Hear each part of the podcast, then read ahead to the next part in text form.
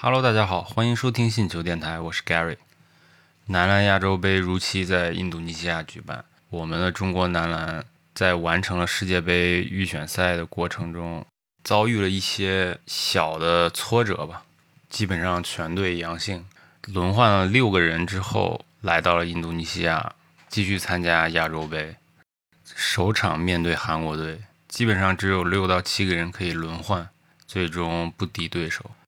我相信看了比赛的朋友一定不会觉得中国队打的不行，没有拼，只不过确实这些客观因素影响着我们的发挥。中国队整体在前两节其实跟对手咬的还是比较死的，但是因为新冠的原因，呃，再加上轮换阵容不是特别齐整，我们的体力其实没法支撑全场四十分钟的比赛，所以最后输了也不是特别奇怪。而且韩国队确实打得特别好。我们的内线被对方的罗建儿完全打爆，但是这场比赛也让我们看到了一些球员，其实他是非常有闪光点的，比如说顾全，比如说姜伟哲。姜伟哲这个球员，我之前没有太看吉林的比赛，但是经过这场比赛，我觉得姜伟哲是中国队特别不可或缺的一种选手。因为我们知道，其实整个中国后卫线从很早以前刘伟开始就被人诟病，我们的急停跳投这项技术明显落后于整个世界篮坛。但是姜伟泽这名小将让我们眼前一亮，他是零零年出生的，然后一八年就进入职业队了，所以说也算是少年成名啊。这让我想到了我们另一位球员，对吧？郭浩文也是少年少成名。但是郭浩文因为去美国打 NBA 夏季联赛，所以没有机会来参加这个比赛。这是我们之后会聊一下。然后还有一名球员就是老将顾全，顾全他是九二年出生的，但是在这支国家队里，他的年龄基本上算是最大的几个人之一吧。啊，因为后面还有翟小川也来了嘛。顾全他零九年的时候就入选了 U 十八国青男篮，然后就没然后了。他之后就没有再进过国字号的球队，之后故事就来到了前几天，二零二二年的六月二十四号，顾全入选了中国男篮备战世预赛的十四人名单。在世预赛，我们可能记忆最犹新的就是顾全被杜峰杜指导骂，但是今天，包括上一场比赛对韩国，还有这一场对巴林，顾全其实都起到了非常重要的作用。他称得上是一个大器晚成的选手，虽然在 CBA 里他打得很强，但是国家队里边突然冒出来一个九二年的选手，他已经三十岁了，被迫扛起了整个国家队。因为在这个国家队里，大家可能都因为新冠疫情的关系，没办法出场，或者是在场上表现的很差。因为新冠这个东西，就是有些人他就无症状，对吧？有些人他症状就很明显。那谁让你顾全没症状，对吧？而且手感又这么火热，在今天这场比赛，我们最后一分险胜了巴林。在我看来，完全就是姜伟泽和顾全两个人扛起了球队。第一节是顾全一个人得了多少分？十几分，三分球基本上全中。然后最后一节，顾全抢到了关键的篮板，然后把那个球投进了。然后罚球的时候。虽然罚丢了，又去拼抢一个篮板球，然后浪费了一些时间，相当于准绝杀巴林。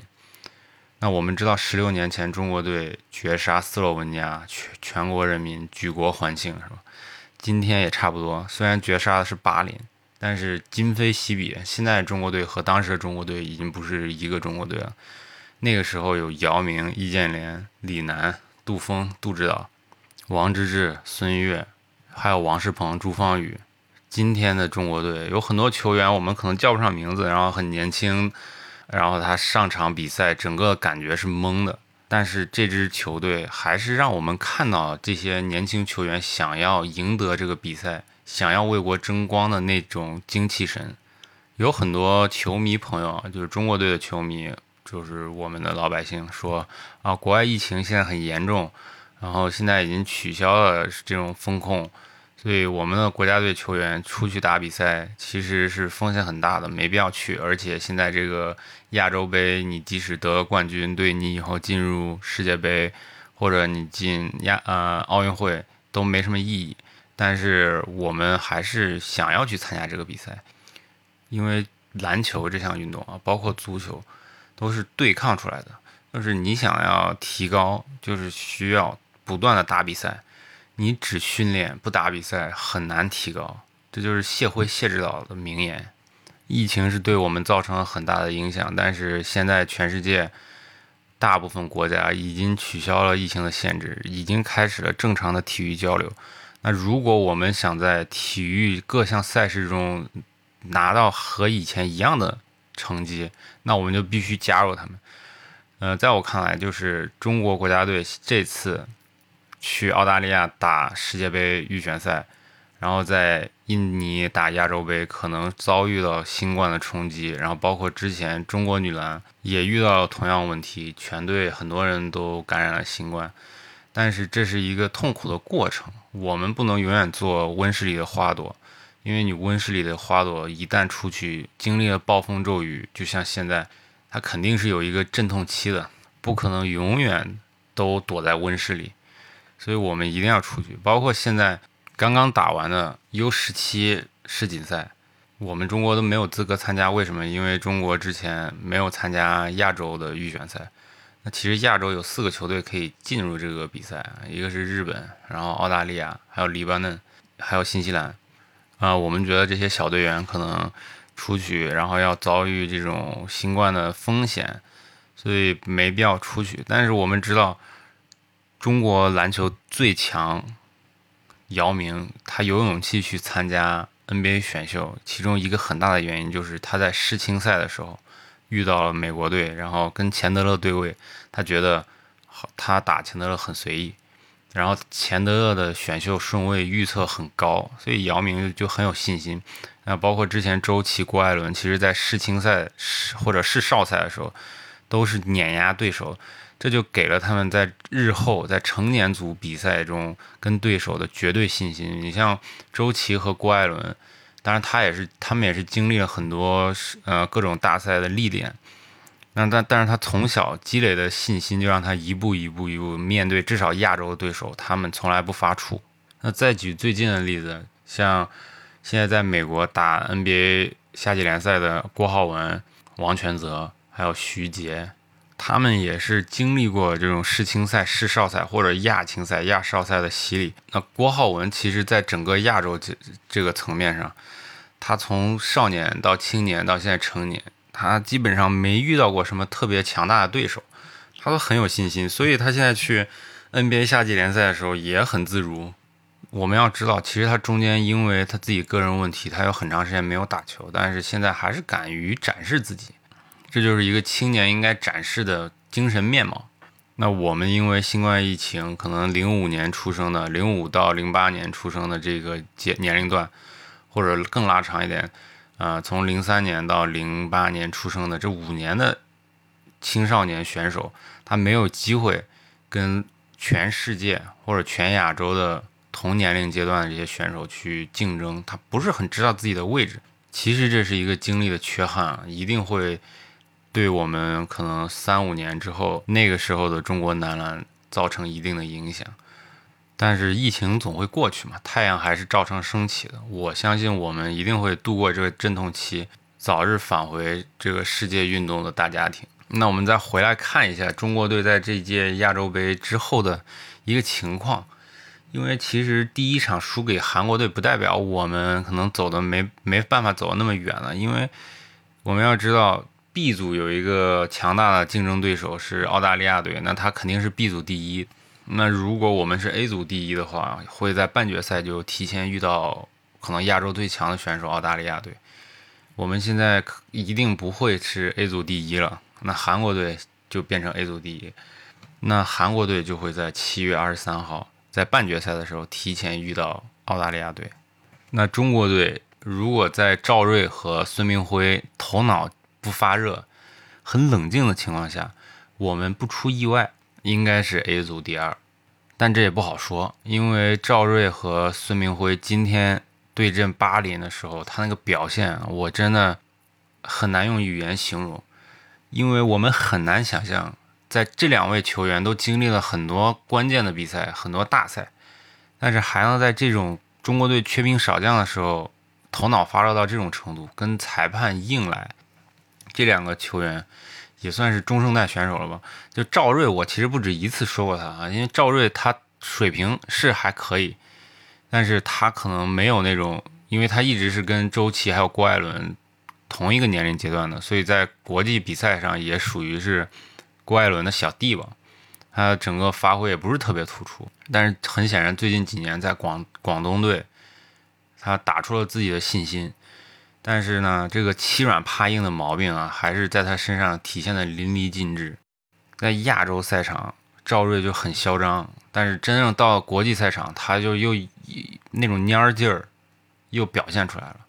今天被吹连吹了两个 T 之后，指着裁判鼻子骂，这这很难想象。真的很难想象，没办法用语言形容。我姑且称它为 X 因素吧。但是应该周琦在后半段应该能跟球队汇合。今天我们在比赛中也看到，周琦已经坐在了这个替补席，所以他的这个状态应该在几天之内能恢复，至少能恢复个七八成吧。如果我们能顺利拿下 A 组第二，那在淘汰赛阶段我们会率先面对 B 组第三。那不管 B 组第三是谁，我们应该能赢。赢的话对阵谁啊？就是日本队。